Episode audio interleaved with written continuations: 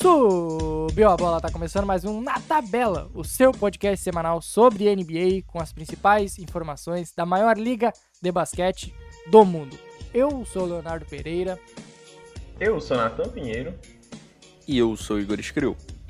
Hoje temos duas pautas aqui. Vamos falar do Washington Wizards, que apesar de tudo já está perdendo um pouco o timing do Washington Wizards vencedor, mas a gente vai falar sobre eles e também vamos abordar o melhor time da NBA na atualidade, o Golden State Warriors, que para muitos o campeão voltou. E tem também Next Question com uma baguncinha gostosa no final do episódio.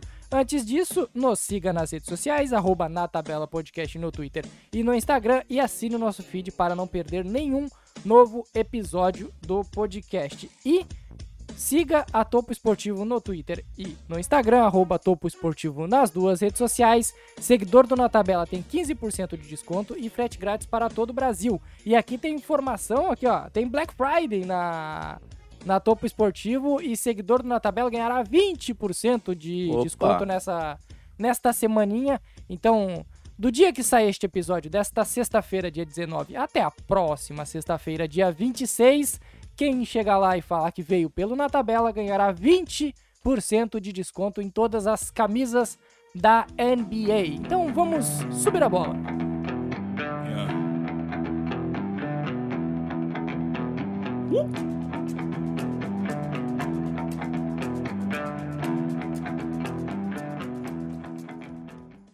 Começamos com o time que já está numa espécie de descendente que certos integrantes deste podcast já não estavam mais com muita vontade de falar sobre ele. E este integrante que eu digo é Igor Screw. Por que não queria falar de Washington Wizards? Eu gostei da dose de pessimismo que introduziu a minha primeira fala neste episódio. Mas o senhor eu que gostei. veio ontem, após o jogo contra o Miami Heat, dizer temos realmente que falar do Washington Wizards? Sim, Igor, temos que falar do Washington Wizards. Expôs mesmo, hein? Aqui então é vamos falar exposed. sobre o Washington Wizards. Seguinte, a gente falou desde lá da prévia o quão interessante poderia ser esse elenco mais encorpado do Wizards, né? Fazendo o caminho contrário, abrindo mão de uma estrela ou ex-estrela, e aí depende do seu ponto de vista, por um grupo mais coeso e que talvez fizesse mais sentido ao longo de uma temporada. E o Wizards começou muito bem a temporada. Né? Nos primeiros 13 jogos, um recorde de 10 vitórias e 3 derrotas. E empolgou o torcedor, né? Um Washington Wizards diferente, mais disciplinado, conseguindo ganhar jogos consistentemente, jogos difíceis, jogos fora de casa. E aí você começa a olhar nos números e você já consegue enxergar um pouco do trabalho do novo treinador, o Eison Saldi Jr. Por quê? É um time que tem uma filosofia dentro de quadra. É um time que, por exemplo, defensivamente, ele cede muitos arremessos da média distância. Ok, né? Não é o arremesso mais eficiente do mundo do ponto de vista analítico, digamos assim. E é um time que defende bem, por exemplo, os corners. Os adversários do Wizards não costumam arremessar muito bolas de três dali. Então você já consegue ver que, bom, a gente tem uma cara, a gente tem uma proposta de jogo. E aí o, o time se encaixou e conseguiu bons resultados. Depois eu trago mais algumas características marcantes desse time. Deixar o Nathan falar um pouquinho. Vou até complementar. Vamos começar com números hoje, porque a gente tá empolgado aqui, né? Abrir o site de stats aqui fica fácil. O que acontece é que é o nono time com o melhor defensive rating da liga, era o vigésimo na temporada passada. Tá na... Ah, Nathan, tu vai dizendo os números novos que eu vou dizendo os números antigos para mostrar a evolução. Beleza. É, a questão do, dos pontos que eles cediam por jogo também. É, agora eles cedem cerca de 103 pontos por jogo. É, era 118 na temporada passada. E para terminar ainda, uma defesa de transição com muito destaque. É o segundo time que menos cede pontos Boa. no contra-ataque por jogo. 9 pontos. E em eficiência é o melhor, tá? Os adversários em transição é, por posse de bola pontuam menos que 0.7 pontos. Então é bem impressionante. Ainda caiu o field goal de, dos adversários de 47 para 43 e a bola de 3 dos adversários de 37 para 30%. O que é interessante porque eles não são um time também com característica marcante na transição do lado ofensivo da quadra, né? Não é uma equipe que força muitos turnovers, por exemplo, é a defesa que menos força turnover, inclusive, na temporada. Então é um time que está basicamente vivendo da meia quadra nos dois lados. Basicamente, segue essa logística, né? E isso é muito bom porque evidencia mais o trabalho do treinador ali num, num cenário mais complicado que é o meia quadra, tendo em vista que é essencial para a época de playoffs, né? Que é onde que realmente pega. O, algumas outras estatísticas aqui, algumas informações sobre esse time, é que ele tem 10 vitórias e 5 derrotas, ele está em, empatado na quarta posição da Conferência Leste, era o líder até duas, dois jogos atrás, onde vem de derrotas para o Hornets e para o Miami Heat, e tem algum um ponto que, antes da gente falar do, do elenco e do trabalho do Wes Anseld Jr., que foi um calendário, na minha opinião, colaborou para essa para esses números. Porque ele já bateu o Raptors, o Pacers, o Celtics duas vezes, o Magic, o Pelicans. E tirando o Bucks, que ele pegou sem o Middleton e com o Holiday tendo minutos reduzidos, ele não fez nenhum jogo, não teve nenhuma vitória contra equipes que se consideram contenders, que, se, que devem estar no topo da, da conferência. Ele é o caso inverso do, do Atlanta Hawks, Nathan. Um, um time que uh, teve um bom retrospecto no início da temporada por conta desse calendário mais acessível? Eu acredito que é impossível não valorizar o calendário do Wizards, né? É, a dificuldade de calendário, ela acaba determinando ali um timing diferente que os times possuem, né? Quando a chance aparece, realmente um time que quer competir por playoffs, como o Wizards quer, precisa de aproveitar essa acessibilidade do calendário, que é algo que, por exemplo, aí já vai a crítica aí para o Hawks. Ao mesmo tempo em que a gente tem é, um Wizards evoluindo e conseguindo fazer esse trabalho, tendo em vista de acumular essas vitórias para, quem sabe, até mesmo evitar um play-in num leste que cada vez fica mais competitivo, é essencial que eles consigam aproveitar esse momento positivo. É, e agora te, eu, eu vou trazer uma provocação aqui para vocês, porque quem tá escutando esse episódio, quem tá ouvindo falar do Washington Wizards, quer comentar sobre a, a Blockbuster Trade, né? Aquela troca Blockbuster que aconteceu que levou o Westbrook para o, o, Los Angeles Lakers e trouxe um caminhão de jogadores para o Washington Wizards. Exemplos de KCP, Kuzma e o Harrell que vieram direto do Lakers. Ainda teve o Dinwiddie e o Aaron Holiday envolvidos nessa troca envolvendo outros times, onde teve Pacers, o Nets também, no total da situação. E a questão é, o, o já dá para dizer que o Wizards foi vencedor nessa troca? O Wizards realmente conseguiu agregar o, o maior talento possível, visto que perderia um All-Star em tese? É aquilo, né? A gente nunca fica satisfeito quando você troca uma estrela. Não tem jeito. Ou essa estrela, como o Igor também levantou, e é uma dúvida muito boa. Eu acho muito cedo para fazer essa take e vou é, aguardar um pouco porque o preço disso geralmente vem na época de playoffs, né? Porque atualmente é muito tranquilo fazer essa crítica ao Lakers, tanto que a gente já fez já em diversos episódios. E puxando aqui para o próprio Wizards mesmo, do ponto de vista, vamos supor, um cara que nem o pivô Small Ball 5 deles. Montrezl Harrell, Montrezl Harrell, Nathan. Um dia tu aprende, tem o início, tem, tem, o início, tem o início de temporada sensacional. Tá metendo 17 pontos por jogo, 64% de field goal, tá conseguindo ali pontuar com muita facilidade, offensive rating irreal, é, true shooting de 70%, incrível. Mas e aí, ele vai conseguir jogar nos playoffs? É o terceiro com melhor média de pontos vindo do banco, o Montrezl Harrell. Exatamente. Mas e aí, ele vai conseguir jogar numa série de playoffs? Porque a gente já viu ele sendo um jogador que simplesmente não pode entrar em quadra, que vai ser simplesmente completamente, é, completamente explorado pelos ataques adversários. E aí a gente para aqui e vai fazer essa reflexão, vamos supor aqui, do Kyle Kuzma, que tem um início de temporada bem interessante, podemos ser bem honestos, né? Muito bom, porque está conseguindo fazer pontuação e a partir dessa gravidade está conseguindo distribuir um pouco o jogo. Gosto muito do volume que ele está tendo no perímetro, 7 arremessos por jogo, 35% de aproveitamento. Mas a questão é que continua contra o shooting horroroso e vai conseguir realmente ser explorado nos playoffs. A tomada de decisão dele, que a gente vê um crescimento nesse início de temporada regular, consegue se traduzir para os playoffs? Por isso que eu não consigo já determinar quem é, um quem é vencedor e quem é perdedor nessa troca, porque a gente tem jogadores que ainda devem ainda se provar, para ambos os lados, na minha opinião. Ah, mas eu quero destacar aqui o, o Caio Kuzma, porque ele saiu meio que chutado do Lakers, a torcida odiava ele, a pressão para ele ser uma das estrelas e colaborar como o terceiro melhor scorer daquele time era muito grande, e aqui ele está mais seguro do que é o papel dele na equipe. E eu quero destacar o papel dele defensivo. Não apenas defensivo, né, mas o papel dele como um reboteiro, como um cara de, de, de intensidade. Porque ele é o 18º da liga em total de rebotes, ele é o vigésimo em rebotes por jogo com 9.1, gente. Ele é um ala que nem é tão alto assim. Ele tem seis double-doubles na temporada até agora. É um dos líderes de, no, desse ranking para não pivôs na NBA. Então o Kuzma encontrou o seu papel. E mesmo que, que não seja algo que ele consiga manter durante 82 jogos ou até para uma série de playoffs, pelo menos ele já sabe qual jogador vai ser o Kuzma.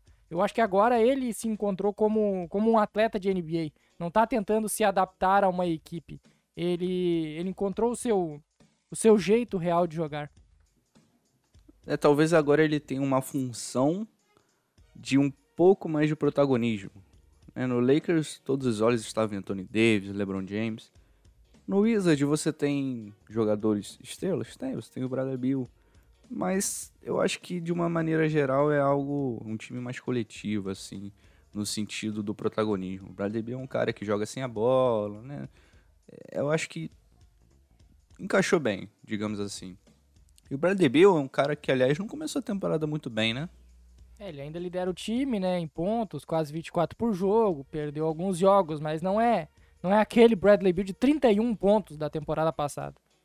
É, não é como se as 10 vitórias em 13 jogos do Wizards estivessem todas nas costas do Bradley Beal. É, pelo contrário, pelo contrário, tem pelo muitos contrário. jogadores que agregam talento e, por exemplo, o, o Montrezl Harrell que o Nathan citou, ele tem o melhor plus-minus da equipe. Ele lidera a equipe com 7 de plus-minus. E é um pivô que vem do banco. Que em tese ele é um pivô que tem problemas defensivos, que tem suas limitações para espaçar a quadra e mesmo assim, ele é o melhor plus-minus da equipe vindo do banco. O titular é o Daniel Gafford, tirando o último jogo onde o, Gafford estava fora. E aí tem o Spencer Dinwiddie, que ainda jogou, jogou poucos jogos, não jogou todas as partidas, mas também vem agregando na equipe, que sempre foi um pontuador que vinha bem, às vezes do banco, às vezes como titular, ele tem 15 pontos de média. Tem o Raulzinho, que segue sendo um, um carrapato defensivo, que dá muito trabalho para os adversários. Sim. Mas ao mesmo tempo, tem que se frisar que é, o time ficou menos concentrado a bola só no Bradley Beal e outra estrela, né, que no caso era o Westbrook, agora se torna um time mais coletivo para jogar, né? Muito disso aí também vem do próprio estilo de jogo ali que o Spencer de Weedy é, propõe, cara.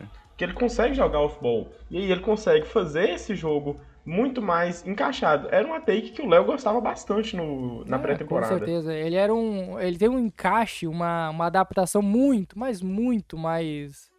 de maior qualidade em relação ao Bradley Bill. Muito melhor. O, o, o Jim Weed, ele. Assim, ele chegou aos holofotes do mundo NBA como um sexto homem, né? E aí, sexto homem com um volume muito grande, você logo associa um peladeiro. Mas muito por, pelo contrário. O Jim Weed é um. Na minha opinião, ele é um excelente facilitador, cara. Ele é um cara que joga realmente coletivamente e consegue potencializar os companheiros. Obviamente, não é o criador elite, assim, né? Não é um cara que você vai colocar no pick and roll jogando 20 posses por jogo e vai fazer chover. Não, não é isso. Mas ele sabe muito, muito bem, assim, interpretar as vantagens que o ataque consegue, colocar bons passes, especialmente em, em combinações com os pivôs, ponte aérea, ele é muito bom nisso. E, de uma maneira geral, também encaixou muito bem ele, ele começa naquele time com do Brooklyn Nets com o D'Angelo Russell ainda, né? Sim. Então, é, é, é, é o, foi aquele time que encantou a NBA, que surpreendeu, que apareceu do nada nessa reformulação do Brooklyn Nets. E ele tinha esse papel realmente, era um pontuador. Ele era o scorer, ele tinha que vir e pontuar. Ele não tinha como. Ele, a, a, a, o papel dele não era uh, ajudar o time com assistências, com rebotes, deixar o time mais fluido. Não, ele tinha que pontuar. E parece que ele tem realmente talento para ser além disso. para ser acima de um pontuador. E ele chegou a ter esses lapsos já no próprio Brooklyn Nets e agora tá comprovando o potencial no Washington Wizards.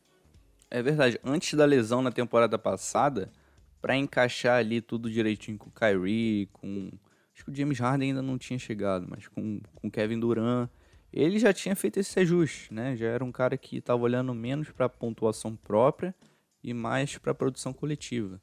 E agora no Wizards, ao lado do Bradley Beal e excelentes peças que eles trouxeram na troca com o Lakers, isso tem se tornado ainda mais visível, né? mais perceptível. O que eu ia destacar é o seguinte, e aí acho que vocês vão ficar impressionados. Quantas partidas vocês acham que o Wizards jogou que foi decidida no clutch time ou prorrogação?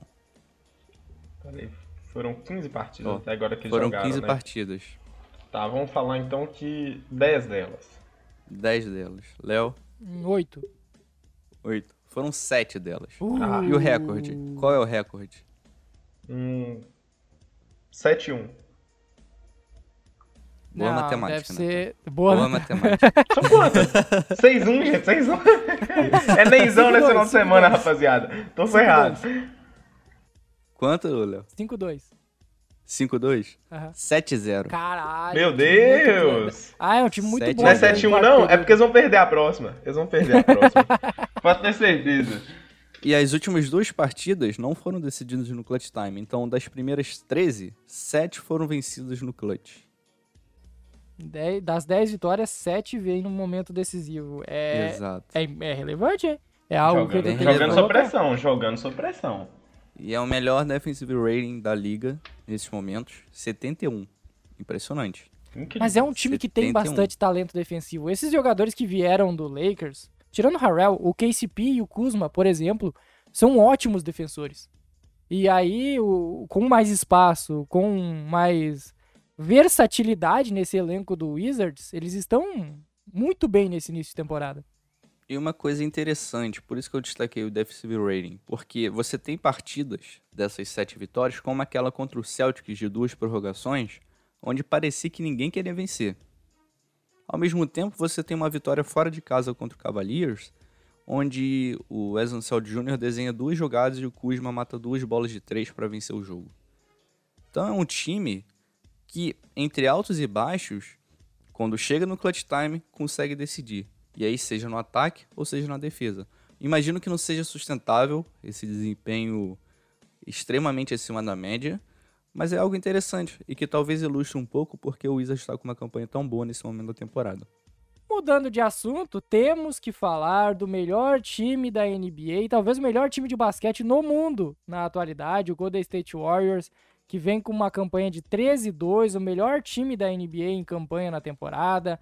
Um time que está vendo o Steph Curry fazer partidas monumentais. Ele tem, por exemplo, três partidas seguidas com mais de nove cestas de três na temporada. Números absurdos. É, um time que ainda não tem o Clay Thompson, que vê evoluções no seu, no seu time titular, nos seus jovens, como o Jordan Poole, que tem no, num banco de reservas algo muito eficiente, que tem no Draymond Green, o líder da corrida pro defensor do ano. Tá tudo perfeito, né? Dá pra dizer que, que o campeão voltou lá pelos lados da Califórnia e não é o Los Angeles Lakers? Meu amigo. Bom, a gente tem o início, que sinceramente é um time que realmente. Eu, quando eu falei no início da temporada, né, eu quase fui linchado nesse podcast. Mas é um time que empolga bastante, né? Convenhamos. É o segundo melhor offensive rating da liga, com 112,9. E é simplesmente o melhor defensive rating da liga também, 99,4. Então você tem um equilíbrio muito grande, né, entre o ataque e a defesa, ao mesmo tempo em que é possível ver profundidade. A gente tem que eles nem estão precisando de usar tantos calouros deles, que são calouros de escolhas de loteria, por exemplo, e que simplesmente se tornam terceira, quarta opção de um time. E ao mesmo tempo você tem um time que consegue produzir ali tanto com o banco quanto com o time titular com muita facilidade, você tem um Stephen Curry jogando a nível de MVP. Aí fica tranquilo de competir, né, gente? Vamos ser honestos. Eu quero informar a vocês sobre o banco e eu quero o take de Igor Screw sobre esse banco. Nos números, o Bielitsa tem 6.8 pontos e o plus minus de 9. O Otto Porter, 6.5, plus minus de 4. O Gary Payton, 6.1, plus minus de 8. É o. Como é que tu falou, Igor? É o. É mo é Most Improved Bench. Oh! Eu acho que eu, particularmente no preview, subestimei um pouco a melhora desse elenco como um todo. Né? Acho que eu acabei olhando muito para Stephen Curry, Draymond Green e a substituição, por exemplo, de Kent Bazemore por um André Godala. Né? É, é, algo muito significativo. O Gary Payton que continua dando passos interessantes no sentido de ser um jogador muito útil de rotação, especialmente do lado defensivo da quadra é, o time melhorou tanto que o Juan Toscano Anderson, que era um dos principais jogadores na temporada passada vindo do banco, não tem minutos assim extremamente relevantes, né? E o time nas combinações de rotação, ele tem sobrevivido muito bem ao longo dos 48 minutos. Não é aquele time que o Stephen Curry sai e aí toma uma corrida de 15 a 0 e o Curry volta num prejuízo. Obviamente, com o Curry em quadra é muito melhor. Sim, né? Não tem como não ser. Mas é um time que tem sobrevivido muito bem sem ele, especialmente do lado defensivo da quadra. Como o Nathan falou, melhor defesa da NBA. Segunda melhor defesa protegendo o garrafão. Impressionante. Efeito Draymond Green também, né? Como eu disse, ele lidera nesse momento a corrida do defensor do ano. E ele também tem muitos fatores que comprovam essa eficiência do Golden State Warriors nesse momento. O Curry, ele é o melhor pontuador da NBA em média de pontos, com 29.5. Tem dois jogadores no top 15 de assistências, com Curry e Green. Green é o oitavo com o maior número de assistências na temporada. E ainda tem um ataque que pontua mais de 100 pontos a 38 jogos. O segundo na NBA nessa lista é o Utah Jazz, com 9. 9.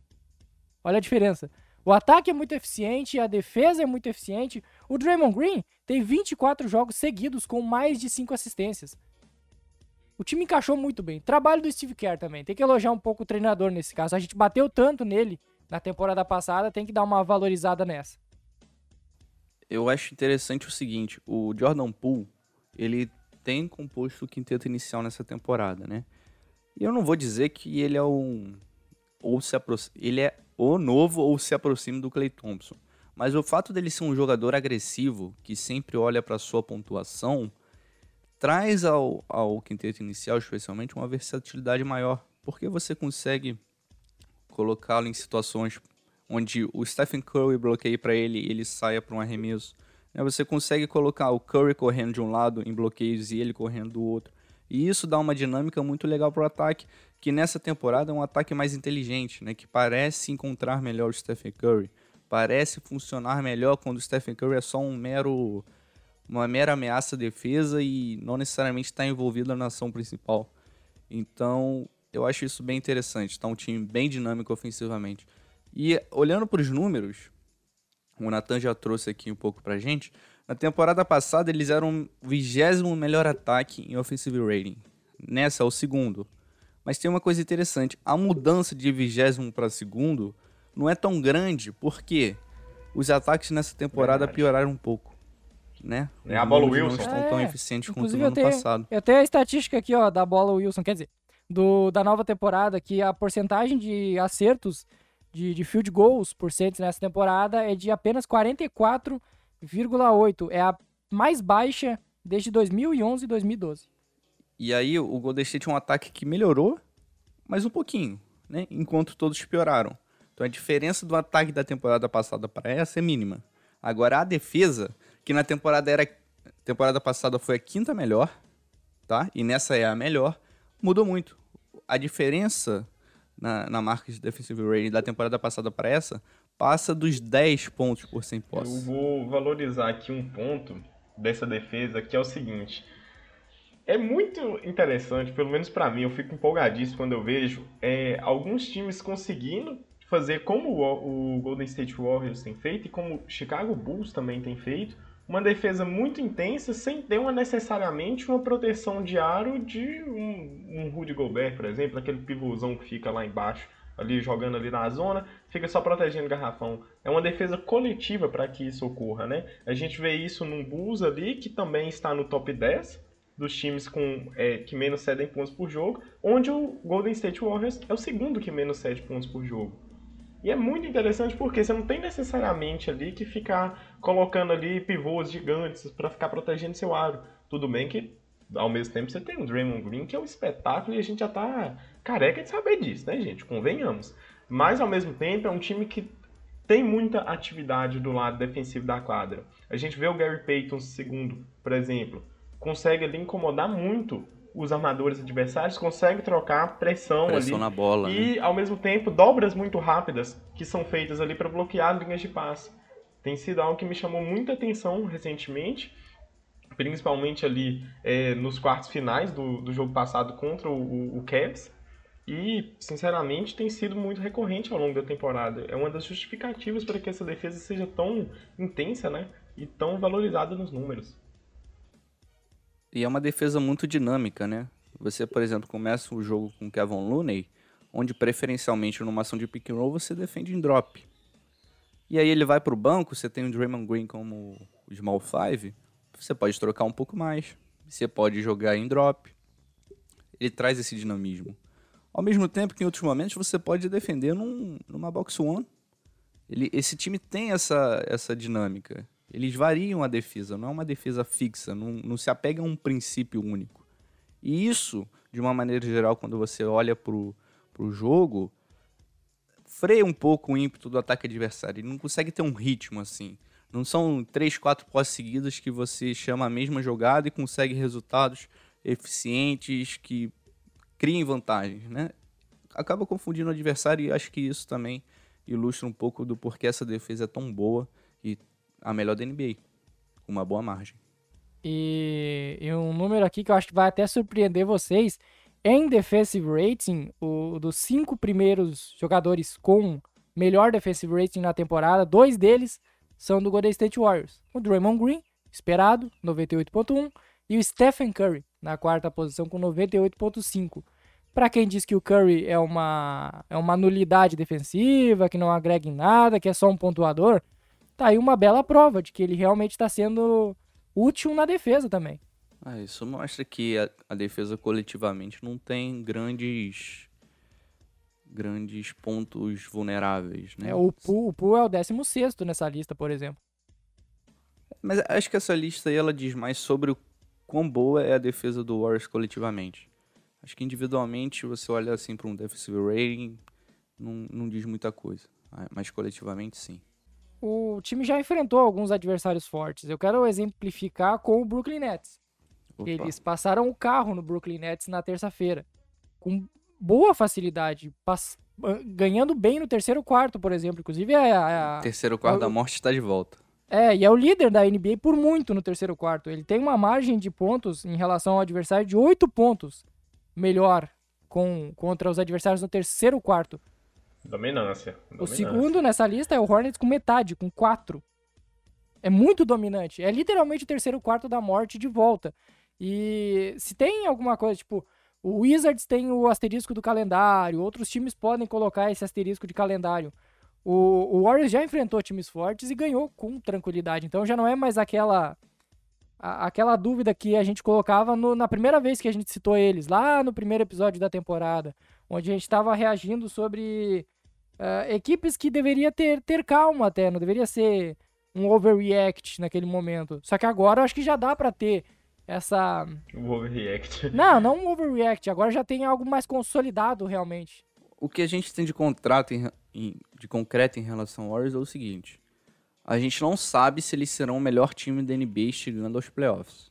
Mas é fato que nesse momento da temporada, nesse momento, eles são o melhor time da NBA. Nesse momento, Concordo. né? Não sei se o Nathan concorda. Ainda tem Com o Clay certeza. Thompson, né, Nathan? Com Como é que vai certeza. ser o Clay Thompson quando voltar, Nathan? E lá vamos Essa é a pergunta essa de um milhão de dólares, né? Essa daí, ó. Vai ser incrível quando ele voltar? A gente não tem como saber, porque tá faltando de uma lesão muito intensa. Quem é que vai sair, meu Deus do céu, desse time? O Poole vai virar sexto homem? Por- Muito É, provavelmente. depende, né? Muito provavelmente. Depende. Depende da como- transição, né? Do Clay É. Thompson. Exatamente. E aí ele vai ter que se adaptar ao jogo, ao ritmo de jogo, adaptar ao arremesso que a gente sabe um retorno lento, né? Paciência. É um reforço, querendo ou não, mas que o Warriors não de- deposite toda sua fé nele, né? Só pelo jogo do, do Brooklyn Nets aqui, vocês têm noção de qual que foi o pior é, true shooting que teve no entre os cinco que mais jogaram pelo Warriors? Quem são os cinco? Cita os cinco que eu te digo quem é. É, Curry, Green, Poole, Wiggins e Looney. Não, perdão, não foi o É, Looney. é o Wiggins, é o Wiggins. É, foi o Jordan Poole, 54%. Mas quem teve o maior true shooting? Foi o Draymond. Green. Ok. Chuta quanto que o Draymond Green teve. Eu não tenho a menor ideia, mas eu acho que foi o Green porque ele deve ter chutado pouco e deve ter acertado bastante. Meu mano teve 91 de true Olha lá, ó, shooting. sabia? E o Curry teve 89, fazendo Cara, isso é 37 muito pontos absurdo, cara. por É jogo. muito absurdo. No Nossa jogo. Senhora. Isso é um espetáculo, gente. É Cara, o que o Curry incrível. tá jogando é inacreditável, velho. É É, inacreditável. o, o Steve Kerr em entrevista perguntaram pra ele, ah, esse ataque não sei o que, é muito dinâmico. Qual o segredo? Aí ele falou, Stephen Curry. e é exatamente isso. Cara, são dois isso. jogos de 40 pontos, um jogo de 50 pontos, tem jogo de 37 pontos contra o Brooklyn Nets. É absurdo. Ele já tem 85 bolas de 3 na temporada. E mesmo quando as coisas não estão tão legais pra ele, as bolas não estão caindo, o impacto dele, cara, não tem A como, não tem como mensurar. Não a tem como mensurar, cara. Não tem como mensurar, é impressionante, Stephen Curry. Não, ele é o MVP da temporada. Se a temporada acabasse agora com 15 jogos, ele era o MVP. Não, É. não era unânime, mas ele era o MVP. Ele e o- e Durani na briga. E o Jokic, que a gente Ah, vai mas o impacto, depois. cara, eu acho que nenhum deles, tipo, mesmo com o Jokic controlando o Nuggets, sendo o dono da equipe, o Durant também jogando muito bem, o, o melhor, maior impacto pra uma equipe vencedora é o Stephen Curry nesse Com momento. certeza. Nesse momento é difícil mesmo tirar essa daí. Não, não É, tem como. historicamente, se você olhar pra história da NBA, talvez ele seja um dos maiores jogadores nesse sentido. De impactar Agora você Tem que ousadíssimo, tem que ousadíssimo. O que que falta pro Curry pra ele ser o maior ah, point guard, o maior armador de todos os tempos? Mais títulos, acho que mais títulos, acho que seria e terminar essa carreira no ritmo que ele está. Eu acho que isso aí já já daria. Pegar mais um título ali com esse time atual. Eu acho que realmente, na realidade já é uma discussão que já existe, né, gente? É. Mesmo Hum. mesmo sem o título vir.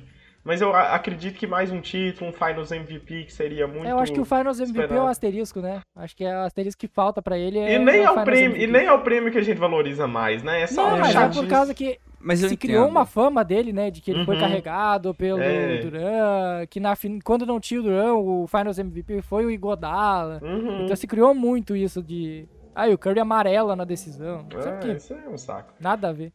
Ele é um armador totalmente diferenciado em termos de estilo de jogo com os outros caras dessa lista.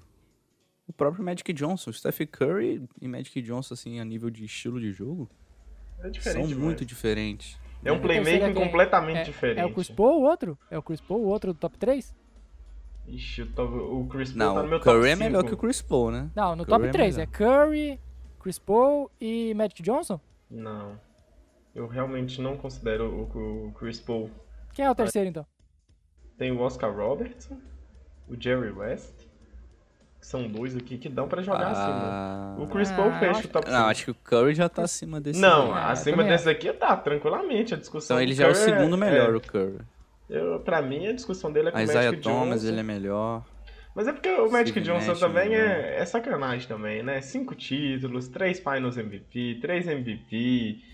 Mas o Curry tem quantos? O Curry tem 5 títulos, 2 MVPs, um unânime. É, O Curry é tão diferente do Magic Johnson que é mais fácil comparar o Magic Johnson com o LeBron do que com o Curry.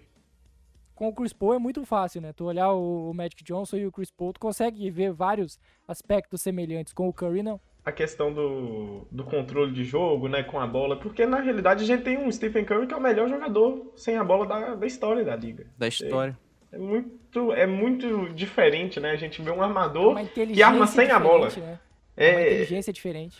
é incrível, incrível, incrível. Enquanto os outros têm uma visão de quadra com a bola, o Curry tem uma visão de quadra sem ela que é perfeita. Ele quase que não, não erra nesse aspecto. E aí traz o time inteiro junto com ele. O Clay Thompson também é um dos melhores jogadores off-ball da história da liga. Também, mas não chega ao nível. Não chega ao nível. Cara, o Warriors é muito bom. Cara, a realidade é que esse Warriors, quando tava no ápice dele, e agora também, ele sempre foi um time que trabalhou muito bem a bola. Uhum, Sempre sim. foi muito bonito ver o Warriors jogar. O Warriors de 17 18 é o melhor time da história da NBA, na minha opinião. Let's go. Foi O time do, do 82, do, do maior número de Não. vitórias? Com Duran. Ah, o time com o Duran. Ah, tá. Pra mim é o melhor time da história porque é um time que se complementava muito bem. Tinha esse, essa questão off-ball do Clay Thompson e do Stephen Curry. Um Duran que, se em algum momento o ataque não estivesse funcionando, poderia criar qualquer tipo de arremesso, pontuar sobre qualquer marcador.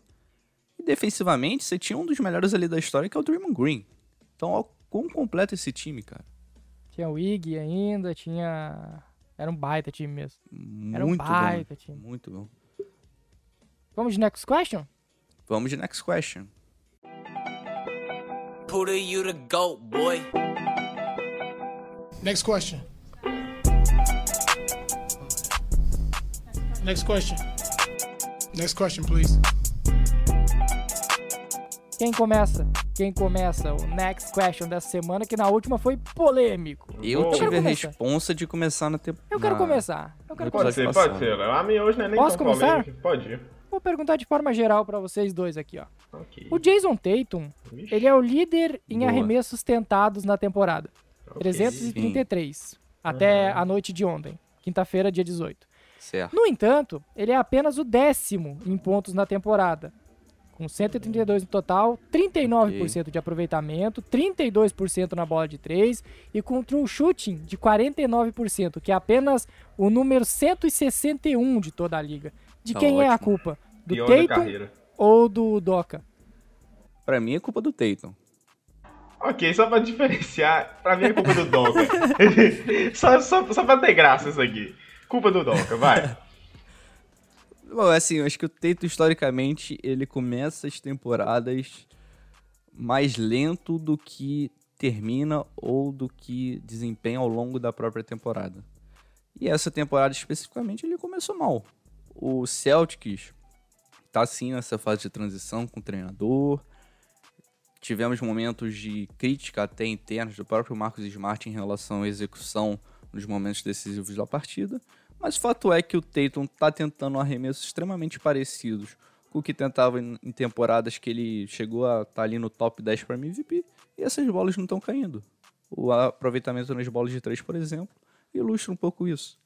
Né, O volume tá ali, mas a- o aproveitamento não. E é um cara que o perfil de arremesso dele é realmente complicado. É um cara que joga muito no contra um, tenta arremessos contestados, enfim. Não, não consigo colocar a culpa no treinador. Busca um jogo difícil, né? Basicamente é isso. É, Um- Ele não facilita. E como a gente falou no, Ele no episódio passado, até nisso, né? a gente falou no episódio passado quando brincamos ali de Ben Simmons no Celtic. O Tatum é um cara que produz muito ali ao redor do aro. É uma dificuldade do jogo dele. Tanto a finalização quanto chegar lá. Então o perfil de arremesso dele, de uma maneira geral, é complicado. E o aproveitamento não tá ali. E aí os números. Quando a gente olha o, o- aquelas shot charts que tem do, do Tatum, me incomoda um pouco. Porque é muito, sei lá, velho, anos 2000, tá ligado? É muito. Ele leva o Ele é muito Kobe mid-range. Bryant no Ele sangue de Kobe uma Bryant maneira. sangue de. É, velho, não tem jeito. Fica até difícil aqui de jogar essa bomba pro Doca, né? Mas como eu quis pegar essa bomba, vamos lá. É, a gente tem ali, ao mesmo tempo, é, algumas ausências que prejudicam o próprio jogo dele, que é da segunda gravitação do Jalen Brown, que tá fora nesses jogos recentes. Isso aí também já não é culpa do Doca, né? Infelizmente são as questões de saúde, né? Mas já ao mesmo tempo a gente tem algumas rotações ali com a bola muito na mão do Dennis Schroeder. À medida que você deixa o Dennis Schroeder guiando mais seus ataques, é, não tem nem outro termo pra gente usar, não. Tendo mais a posse de bola do que deveria, é, a gente tem que ele não consegue ser um facilitador. Não é muito o jogo do Schroeder. Tanto que quando ele jogava no Thunder, ele jogava com outros dois guards. É, ele tem Precisava que ser sexto ajuda. homem, né? É sexto homem. O foco dele é pontuar homem. é, é pontuar só e ele consegue sim guiar é, um pouco do ataque em algumas situações muito específicas, às vezes ali num jogo em transição que o Celtics precisaria de aproveitar mais e aí entra nesse ponto de que essa defesa ainda precisa de se encaixar mais, apesar de já, já estar começando a isso. Mas o time do Celtics ainda não se encontrou em nada nessa temporada, viu? A defesa ainda precisa de acertos e o ataque precisa de acertos. E quando o ataque não se acerta, o Jason Tatum, que já tem um jogo muito forçado, piora ainda mais. Então, Talvez ele esteja um pouco sem ritmo, né? Isso. Dentro das partidas. Criação de arremesso, bola Wilson, é o terror, né? Sabe outra curiosidade? Onde vocês acham que é o melhor arremesso? a- O melhor local de arremesso do, do Jason Tatum? Em qual posição da quadra? Long Em two? aproveitamento, Em Long- aproveitamento. Long two? é... Não, em qual posição exata? Tipo, em qual. Por exemplo, ah, na cabeça do garrafão, na zona morta, onde vocês acham que é? Isso daí foi complexo, Ah, hein? eu, eu imagino Cabeça que não seja garrafão. nenhuma bola de três. Imagino que não seja uma bola de três. É, possivelmente dentro do garrafão, porque dentro do garrafão, por pior que você seja, o aproveitamento costuma ser mais alto. É Mas eu vou chutar que é um, um arremesso de meia distância do, do cantinho ali, próxima à zona morta. Não, é o cotovelo direito. Aquela bola, sabe que o Chris Paul Uh. faz muito? Uhum. Ele, ele tem a mesma bola. Inclusive, ele e o Chris Paul Quase. lideram a liga no, né, nesse arremesso de mid-range. 66% É, nessa é- bola. Eu Cheguei acho engraçado perto, essa parte aí, porque é muito contrastante pra mim um cara que nem o Jason Tatum, 6'8 de altura, e um cara que nem o Chris Paul, que agora me fugiu a altura, eu tenho a impressão que seja entre 6'0 e 6'2. Ali, porque o Chris Paul tem isso aí como um dos objetivos, já que às vezes fica difícil pra ele conseguir, de Sim. maneira de atleticismo, chegar até o, até o aro, né? Agora o Jason Tatum ele tem todos os recursos, tem a idade, tem um físico muito bom e não consegue chegar ao aro. Na E cabeça aí? do garrafão ele também tá bem, tá? Só pra informar que ele tá com 63% da cabeça do garrafão. É curioso porque a maneira que o Chris Paul e o Jason Tatum chegam a esse arremesso é completamente diferente. Uhum. Imagino que o Jason Tatum deva vir ali numa jogada de isolation, no post, Jab e aí ele suba pra fazer esse arremesso. O, Steph, o, o Chris Paul é essencialmente jogo de pick and roll, e aí ele manipula a defesa e sobe. Então é interessante os dois com aproveitamento Muito bom, excelente ali muito bom. e vindo de maneiras distintas. Só pra informar o porquê que eu trouxe o Jason Tatum pra pauta, além dos números meio esquisitos, né? De ser o, uma- o cara que mais arremessa na liga e o aproveitamento baixíssimo, é porque essa semana teve uma polêmica em relação a, a- a- ao Tatum torcer pro Los Angeles Lakers e o fato dele ter botado a camisa do Kobe pra fazer Ah, aquela é porque chamada tem jogo essa semana, né? E vai ter Lakers, inclusive hoje, É. né, na- no dia da gravação, tem Lakers e Boston Aí. Celtics, então é, foi um acho momento propício chatice. propício pra falar de Jason Tatum. É, uma coisa que talvez endosse um pouco o argumento do Nathan em relação à responsabilidade do Doka nesse, nessa produção do Tatum é que ele tem usado um pouco mais a formação com dois pivôs, dois caras de garrafão, né? No Al Horford, no Robert Williams, The Third. E talvez isso esteja ocupando espaços que o Tatum gosta de arremessar. E aí ele tem mais dificuldade de chegar nos. O pessoal chama de sweet spots, né? Eu não, não sou capaz de traduzir isso para português, então fica aí o inglês Seria necessário o, no episódio. O, o- o local onde ele tem mais tranquilidade pra arremessar, né? O, o- a, a casinha dele ali. favoritos. É, É, onde tem mais confiança. E eu precisaria olhar os números de uma maneira geral um- e, né, olhar o volume. Mas talvez possa influenciar um pouco sim. E aí dificulta essa questão de ganhar ritmo dentro da partida. Tem a questão do Danny Schroeder de estar muito com a bola, enfim. Mas não me preocupa muito não, tá? Pelo histórico do Jason Tatum já já engrena e melhora esses números. Gente, foi uma luta pra eu conseguir formular a pergunta, mas a pergunta é fácil de responder. Eu vou mandar também no geral, já que vocês dois são torcedores do mesmo time, né? E é um time que valoriza muito os jump shots. É, Ok. a gente, mas olha aqui, que esse contexto vai ser interessante, que vai dar pra puxar muita coisa. Recentemente, Luguentz Dort vem numa sequência de cinco jogos, de cinco jogos, meus amigos, com mais de 20 pontos, arremessando 8 bolas por jogo, 37% de aproveitamento, números bem interessantes. E aí a gente tem duas vertentes do desenvolvimento de arremessadores. Uma vertente que fala que o cara, para ele arremessar, ele tem que estar confiante. Então, se ele tiver mal no jogo, ele tem que arremessar menos. E uma outra vertente que prefere que dê volume. Por exemplo, o Lugensdorf não vinha numa sequência boa de arremessar, de arremessar mas o Thunder deu mais volume para ele. Oito arremessos pro jogo. E aí a gente tem duas takes também, já por caras influentes da NBA, né? Um deles o treinador, Joanne Casey, que recentemente falou que se você é um shooter e, e erra 15 arremessos, vai lá e tenta 15, outros 15, porque você é um shooter. Talvez se você errar você não seja, né? E a grande fase. eu não confio que você é um É, shooter. E, Até eu posso ir lá e e aí, a frase também do Waiters. Quem lembra? Eu prefiro ir por um 0,30 do que por um 0,9, que significa que eu não perdi a Você confiança. trouxe isso mesmo? Trouxe. Você trouxe isso. Trouxe. E aí eu queria ver aqui do lado seus, como vocês enxergam o desenvolvimento de jogadores de rotação para serem arremessadores, quando a principal dificuldade deles, por vezes, seja o próprio arremesso. Ah, eu já vou dizer aqui, ó, já vou antecipar ao Igor aqui, depende do time.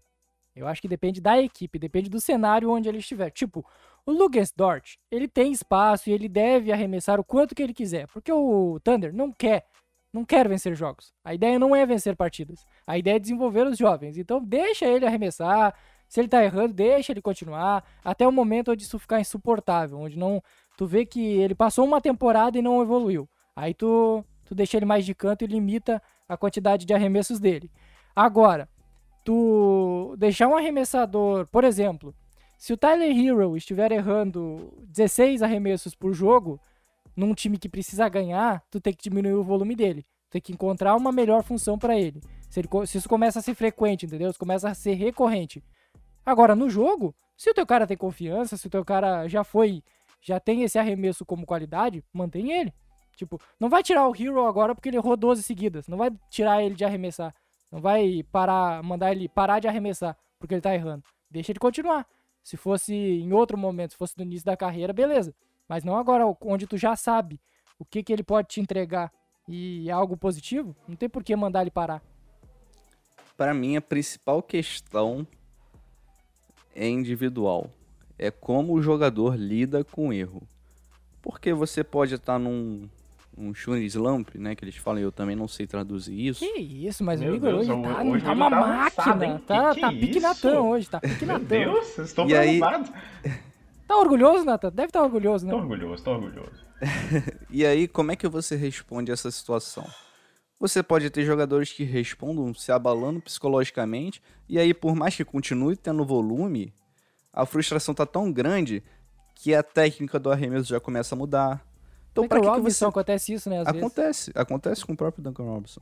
E aí, pô, qual é, a- qual é, qual é a parada? Você vai continuar dando volume pra ele pegar a mão, só que mentalmente ele não tá 100% ali, e aí a técnica já tá desviando um pouco do padrão esperado, e o resultado continua sendo o quê? Erros.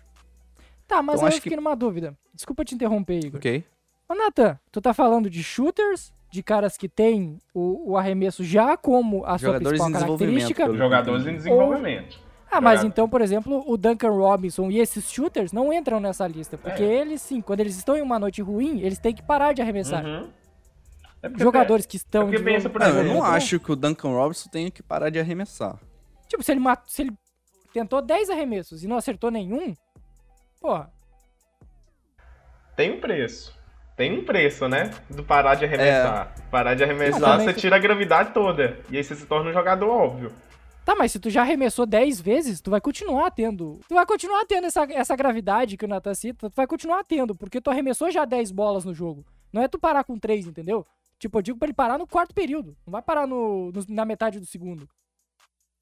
E aí, Igor? Ah, então, aí acho que a principal questão é como o jogador lida com o erro. Acho que é isso. Você pode ter o Dort, que é um arremessador em desenvolvimento, que ele tenta 10 arremessos e aí é arremesso extremamente contestado, não sei o que, numa situação que não é favorável. Isso realmente é desenvolver um, ar- arremessador? É 100% tentativa e erro? Boa. Ou é Boa, mais o perfil do arremesso, a concentração, você conseguir resgatar a técnica que você desenvolveu no treino e aí coloca em prática no jogo? Ok, se eu tenho um arremesso equilibrado da zona norte, tenho três tentativas por jogo, errei os três, pô, esse arremesso eu quero tentar, cara. É um arremesso bom pro meu desenvolvimento, é bom pro meu time. Errei, na próxima de repente eu acerto. Ok, continua tentando. Agora, vai ficar dando step back totalmente marcado só porque você precisa ter o volume? Entendeu? Acho que pra Boa, mim é mais como dessa. vem esse arremesso do que exatamente o volume ali. Muito Faz bom. sentido. Gostei Muito bom. bastante. Gostei Gostei bastante. bastante. Enquanto eu estava Obrigado, lavando vasilhas, eu estava pensando sobre isso e realmente abordar os temas tudo que eu acho que dava pra passar. A questão do psicológico do jogador é uma das preocupações, a questão da gravidade aí que o Léo levantou por último, é, a questão do desenvolvimento, de como o cara lida com o erro ao mesmo tempo, em como que esse arremesso vem. Então, acredito que a gente abordou bem. Essa dúvida aí fica pra gente ver o desenvolvimento do Gensdorf. Grande é, sequência, viu? Grande Conseguiu trazer o Lucas sequência. Pro podcast. Finalmente, né? Mandou bem. finalmente eu consegui trazer ele, que tem tido um desenvolvimento muito bom e eu tenho que valorizar também, né? Nem só de hate vive o homem. E o torcedor do Thunder já tá vendo o novo Jimmy Butler de informação. Ah, É, é o perigo, é o perigo. Vai lá, Igor. Ó, eu, eu tenho duas muito curtinhas. A primeira. Quais jogadores vocês veem na frente do DeMar DeRozan na corrida pelo MVP nesse momento da temporada? Jokic, Curry, Curry, Durant. Jokic, Duran, Paul George, Butler e é.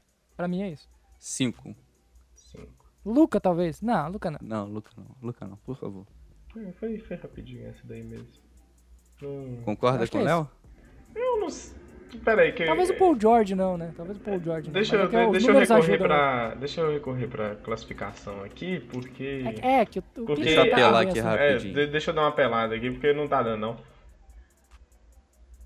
É realmente Paul George, não, meus amigos. É, a campanha não ajuda, né? A, ca- a tá foda. campanha, a campanha não é ruim, não. É quinto no Oeste, mas é, a gente vê um Bulls acima e com uma temporada bem consistente, então eu tiraria o Paul George dessa brincadeira. Como Ah, mas o é Heat o tá liderando. quase... E o Paul George é o Yannis não em- entra. É. E como o. Hum, perdeu jogos, né, o Yannis. Sim. Talvez por isso não entre. E a campanha é ruim, né? A campanha do, do Bucks é Sete, negativa ainda. sete. Ah, é. Empatado, então. Ah, não, não. Talvez seja 7-8, porque o Yannis É perdeu um 7-8, jogo. é 7-8, 7-8, 7-8. Isso. É Ah, isso. Então, ali por volta de quinto, Uhum. Sim. quarto, quinto. Sei. Ok. Ok, vocês falam isso, vocês colocam o Jokic aí, né? E o Jokic no sexto no Oeste, né, Natan? São hipócritas. Mas é isso aí mesmo. Deixa eu apelar aqui, mas o Jokic não, Mas o não entra na apelação. Mas Histórico, o Jokic realmente, a conversa é quem é o melhor jogador da NBA no momento. Aí tem que estar ali o Jokic, É, é isso Curry e Antetokounmpo, o próprio Durant, talvez. A última, e aí também é rapidinha, utilidade pública. Tá? Temos torcedores do Pelicans e do Rockets ouvindo esse podcast nesse exato Do momento. Pelicans, tu tem certeza? Não tenho muita certeza. Hum, lá vem essa pergunta, hein? É. Aí se alfinetou o único torcedor do Pelicans no Brasil que está ouvindo o podcast. Ah, já perdemos, perdemos. Abraço! Abraço! Feliz, feliz. Léo. O desafio é o seguinte: eu preciso que vocês deem uma boa notícia para esses torcedores que estão vendo uma campanha pavorosa de seus respectivos times. Torcedor do Pelicans e torcedor do Rockets. Ô, ô Nathan, traz a do Rockets que eu vou trazer a do Pelicans, vai. pro, beleza, pro Rockets, meus amigos, Paolo Banchero vai ser incrível no time seu. Ai, cara. A, a boa notícia é o e se? E se o Paulo Bancheiro chegar aqui? De Vai lá, concreto Léo. não tem uma boa notícia. De, con- de concreto, é que Jalen Green é realmente muito bom e vai ter um desenvolvimento muito positivo desde que a franquia privilegie o jogo dele ao invés do jogo do Kevin Porter Jr., porque o jogo do Kevin Porter Jr. está sendo muito frisado desnecessariamente. A boa notícia pro Rockets é que eu acho que o Silas não passa dessa temporada. Que isso? Ô, Hater. Fraquinho, Hater. fraquinho, fraquinho, Hater. fraquinho. Mas vamos lá. O Pelicans, a boa notícia é que o Zion Williamson vai voltar em algum momento. É, é isso. É o que sobrou. Muito bom. O Zion, acreditem que o Zion vai voltar e o time vai melhorar. O Valenciunas, eu posso dizer que o Valenciunas é uma boa notícia. Valenciunas? É, Valenciunas. Eu não tô louco, né? O Ok. Valenciunas é uma bela notícia. Foi uma bela troca. Porque se livrou do Steven Adams e conseguiu trazer um pivô dominante, um pivô que controla bem o garrafão, tem boa inteligência passando a bola, arremessa bem. O Valenciunas, em quadra, o Valenciunas é a boa notícia. Pro futuro, o Zion vai voltar, minha gente.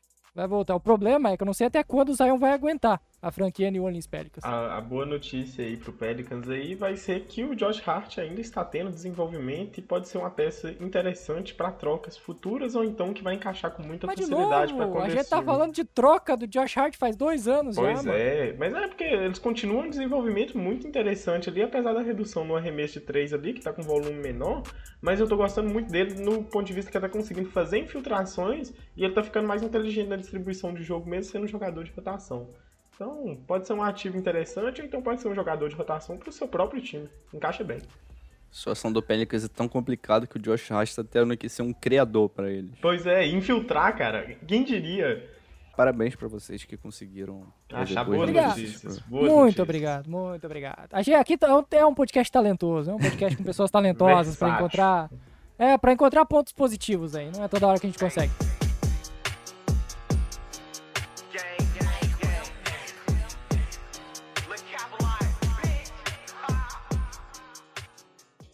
Vamos encerrando mais um episódio do Na Tabela. Nos siga nas redes sociais, arroba Na Tabela Podcast, assine o nosso feed e vá lá na Topo Esportivo para comprar a sua camisa, a City Edition ou qualquer camisa da NBA. É isso, galera. Até a próxima semana.